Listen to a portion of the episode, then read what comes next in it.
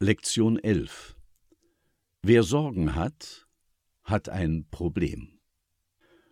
Wo man geht und hört, Wortsinnverzerrungen gehören zu den verbalen Modemacken unserer Zeit. Bitte.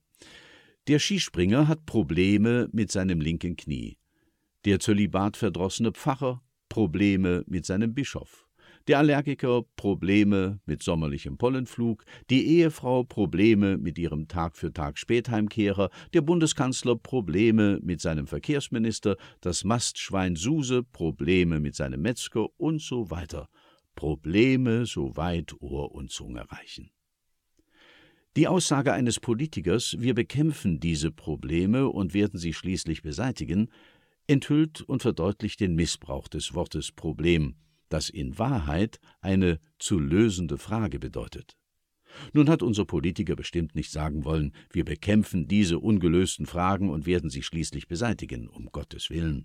Bekämpfung und Beseitigung von Fragen sind untaugliche Mittel zur Problembewältigung. Der Aussage Unsinn rührt eben von der Unzulässigkeit her, Probleme und Sorgen in einen Topf zu werfen.